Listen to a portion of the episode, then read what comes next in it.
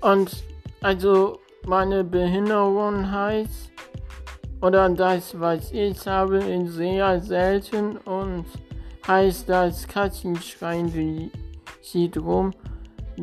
Ähm, da kann auch bei Google suchen und dann ähm, steht da schon und dann steht da an ersten Stelle schon bei Wikipedia, da steht alles über meine Krankheit, also über mein Krankheitsbild. Und ja, ich kann Fahrrad fahren, ich kann schwimmen, ich habe eine Spinalkurzone, ich habe jetzt eine Freundin, ja, ich liebe meine Arbeitskollegen. Ähm, ich bin ein weicher älter Endkopf.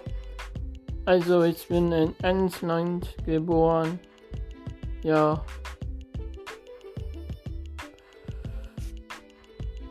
Und mein Heimatort ist Linn eine Ent. Ja.